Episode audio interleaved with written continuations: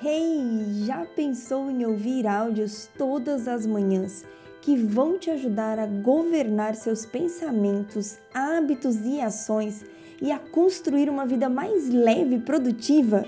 Seja bem-vindo às Manhãs com Paula Tomelli. Eu sou a Paula e aqui eu compartilho com você áudios diários sobre neurociência e princípios bíblicos para despertar a sua mente para uma vida de plenitude, preparado para construir a vida que você sempre sonhou? Olá, muito bom dia! Vamos conversar hoje sobre estratégias para você ter uma agenda semanal que funcione.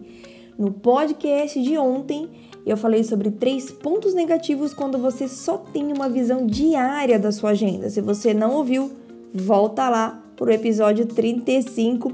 E esse episódio, esse conteúdo das estratégias para você ter uma agenda semanal que funcione, nós vamos dividir em duas partes. Então, no podcast de hoje, você ouvirá a parte 1. Vou compartilhar hoje quatro estratégias e no podcast de amanhã mais quatro estratégias para você ter uma agenda semanal que funcione. Vamos lá! Primeira estratégia é organizar a sua semana no domingo. Sim, no domingo, no fim da tarde, no domingo à noite ou no máximo na segunda-feira, na sua logo depois da sua rotina matinal, naquela primeira hora ali que você for sentar para começar a trabalhar. Não comece a sua semana sem saber exatamente os seus compromissos, as é, os seus entregáveis, aquelas reuniões que você tem, as suas conferências, as chamadas, é, a compra do supermercado, todas as suas atividades. Coloque lá tudo o que você precisa fazer.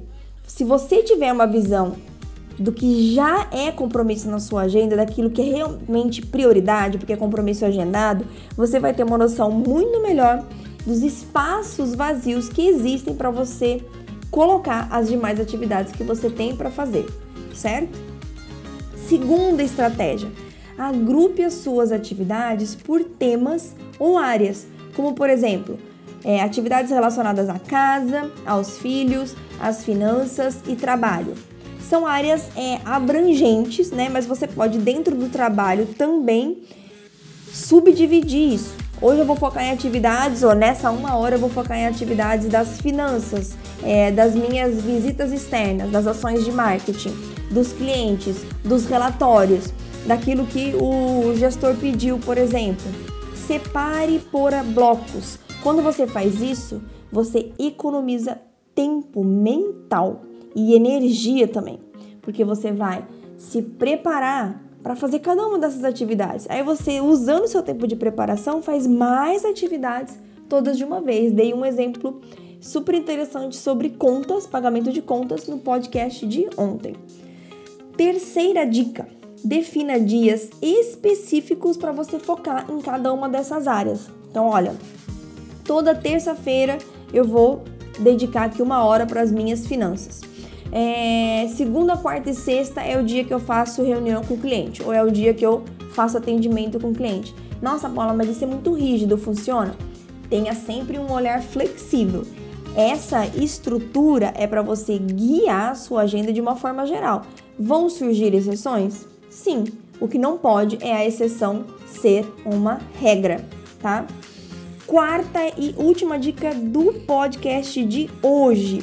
Defina blocos de hora para você responder WhatsApp, e-mail, é, Slack e outras ferramentas de mensagem e comunicação.